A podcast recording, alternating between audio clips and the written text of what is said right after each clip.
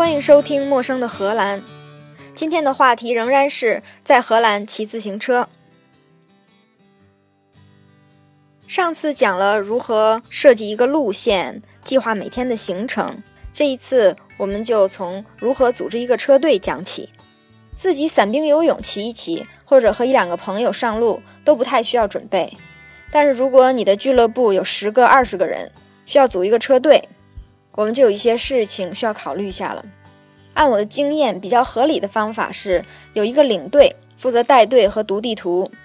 在一天的行程开始之前，他就要把地图自己先预习一下，至少知道什么情况下是走错路了。如果有了意外，需要及时缩短路线，应该怎么办？如果风向忽然变了，需要把路线从原来的顺时针改为逆时针，应该怎么调整？领队当然是要骑在第一个，队尾是带着修车工具的修车人，因为不管前面谁的车坏了，都会停下来，在队尾的修车人很快就会赶上去，不需要喊住前面正在骑的人回头来帮忙。提到后勤，还有一个小窍门，就是带一个小货车跟着，可以把行李跟备用自行车放在货车上。如果要打尖儿住店，就跟货车司机说好，在打尖儿住店的地方汇合。如果哪个队友累了，或者受伤了，或者是他对某一段路线不感兴趣，也可以换他去开车，让司机下来活动活动，或者跟司机在车里聊聊天儿。荷兰的骑自行车的基础设施非常好，路很多，而且都是专用路。要注意的就是，自行车路通常是双向的，而且骑自行车的人很多，很少有你的车队是唯一在这条路上骑车的时候，会有很多其他的车队需要跟你共用这条路。而且荷兰的车队有的非常快，他们平均时速都会达到三十八公里左右，这还不是最大时速哟。可以想到，他咻的一下从你身边过去。如果你原本是一路纵队，忽然有哪个队友想上来并行聊两句，就很有可能挡了别人的路。虽然能骑这么快的人都很有经验，不一定能撞上你，但是一来是影响了别人用路，二来也给自己和队友吓一跳。所以最好是骑一路纵队，并且保持队形。如果队里有几个队友体力比较差，又刚好你们的队伍是骑旅行车的，有一个保持队形的窍门，就是让体力差的队友骑公路车，这样就可以解决体力问题。如果坨坨包的话，公路车也可以装后架，就很容易赶上整个队伍的速度了。车队多少也要有点跟车的默契，当然是跟得越近越好。也要看大家的经验，有好的跟车距离，没有人上蹿下跳，骑一段路就等下集合一起再出发。因为在荷兰骑车的人特别多，所以经常要跟其他的人去交流一下。我们来学几个简单的骑自行车的时候经常要用到的词。如果对面过来了自行车，这个时候领队就会喊 “Fietser tegen”，说的就是对面有骑自行车的过来了。如果后面有骑自行车人来了，要给后面的让路，就会喊 “Fietser achter”，就是后面来车了。如果前面来汽车了，就是 “auto taken”；如果后面来汽车了，就是 “Auto achter”。借光，Pardon，谢谢，Dankjewel。还有的时候，你的十五人车队要超过前面并肩汽车的大爷大娘，第一个队友喊了借光。大爷大娘给你让成一路纵队，这队友一过去，大爷刚上来想要跟大娘继续聊两句，你的第二个队友正好咻的一下超过去，这样就很危险。这个时候车队里面就会喊 noch ein，就是还有一个的意思。要想整队超车的时候，就会有第一个人喊 pardon，借光，然后第二个人到第十四个人喊 noch ein。就是还有一个，还有一个，还有一个，还有一个，直到第十四个人，最后第十五个人就会喊 “Dankjewel”，多谢啦。别的车队的人也会对你喊话，他们喊的除了有 “Pardon”、借光、“Noch in”，还有一个，除了这些之外，还有可能会喊 “Let up”，就是注意，有可能是警告你的，也有可能是警告他队友的。总之就是有什么不太安全的事儿发生了一遍。我们来复习一遍：Fietser tegen, Fietser achter, Auto tegen, Auto achter, Pardon, Dankjewel, noch ein, Let op。骑自行车也有一些交通规则，在交通标识里，红色的圆圈代表禁止，蓝色的圆圈代表专用。所以红色的圈里画一个自行车，就是自行车禁行；蓝色的圈里画一个自行车，就是自行车专用。蓝色的圈里画一个大人一个小孩手拉手，就说明这个是行人专用，自行车是禁行的。自行车的专用路大部分都是红色的路面，有用砖铺的，有用柏油铺的。路权是一个挺难搞清楚的事儿，我们记住几个最容易记住的，一个就是鲨鱼齿，齿尖朝的那个方向是需要让路的，在十字路口的时候，鲨鱼齿的齿尖朝着谁，谁就得停下。十字路口不能斜穿，在没有交通灯和鲨鱼齿的路口。如果你在红色的自行车专用道上，并且专用道两边都有白色正方形标识的虚线，就说明自行车有优先权，所有的汽车都会让行。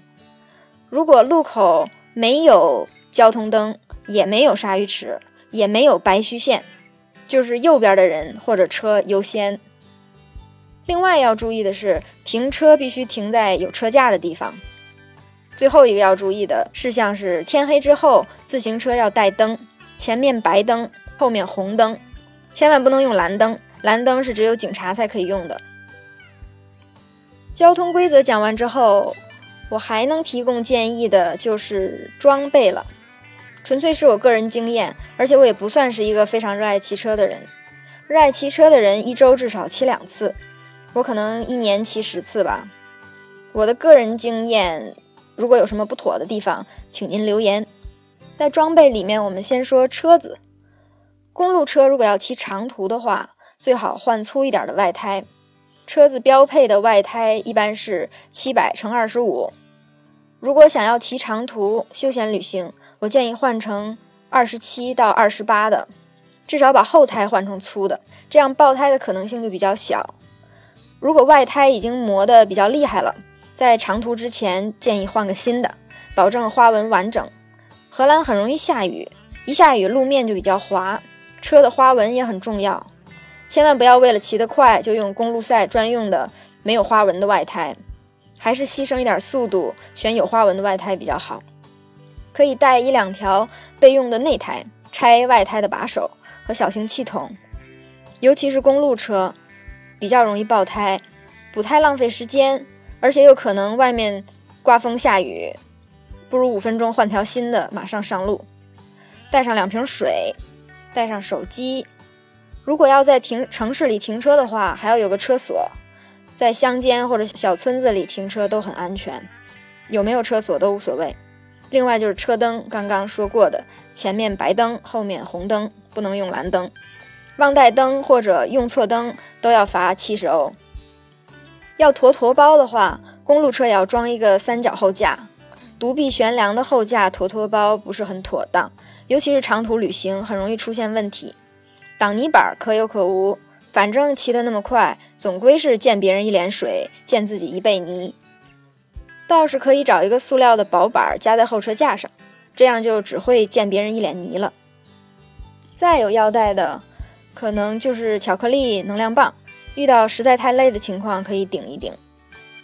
跟车子有关的说完，我们就说骑行服。头盔是必须有的，法律规定时速超过二十五公里的东西都要戴头盔，比如说自行车、摩托。衣服想穿什么都是个人喜好，我建议至少要穿带海绵垫儿的骑行短裤，而且要带两条。荷兰气候潮湿，今天洗，明天一定是不会干的。所有的驮包都要防水或者有防水套，伞不用带，风大没用，三分钟就坏了。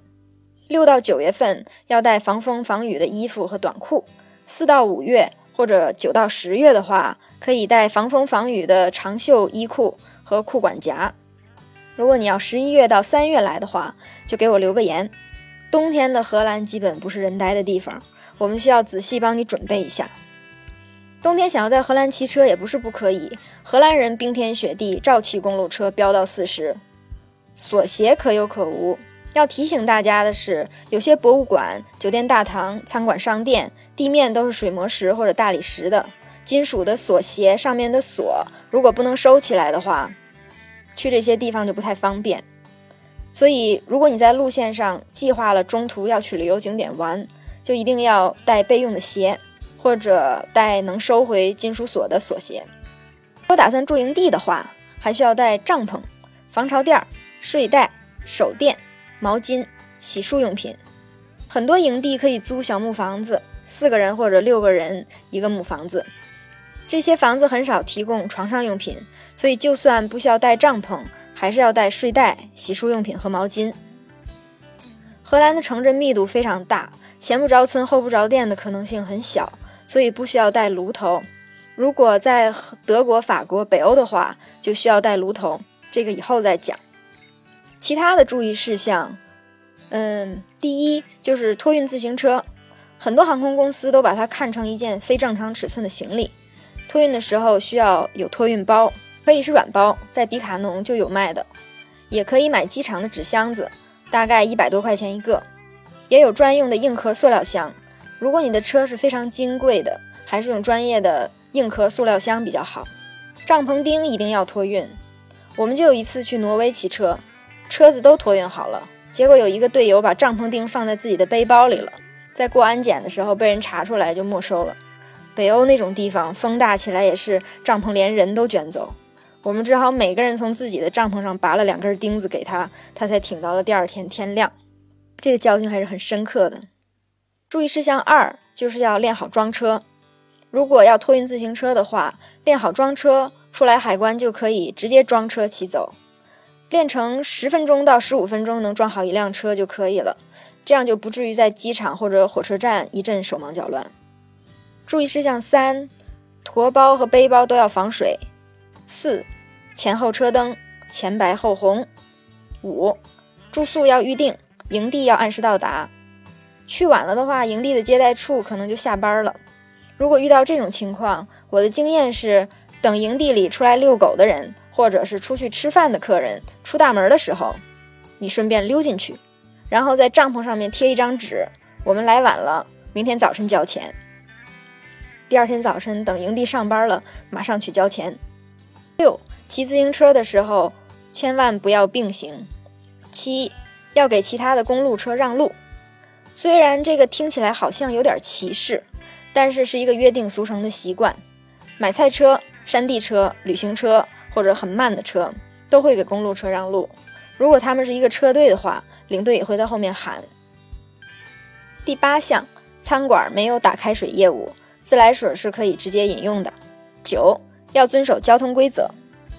我没想出来第十条，如果一定要凑出十条来的话，就是要遵守交通规则吧。以上就是我想说的关于在荷兰骑车的一些事项。如果大家有兴趣的话，也可以讲在德国、法国、瑞士、北欧骑车的注意事项。以上就是今天的内容。陌生的荷兰，下次见。